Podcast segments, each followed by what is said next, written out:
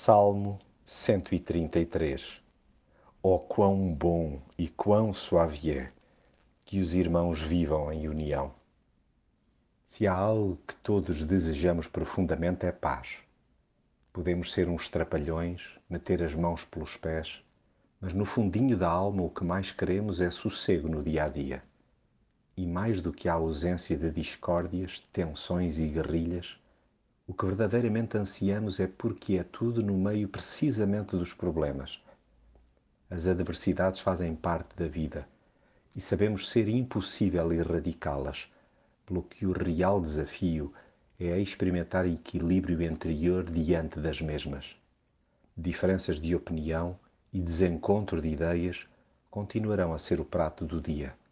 A beleza está em vivermos entrelaçados uns aos outros como quem percebe que não está acima de ninguém e não precisa de passar por cima de toda a folha para chegar a algum lado. Caminhemos fraternalmente, submissos ao Pai que nos criou e ama profundamente.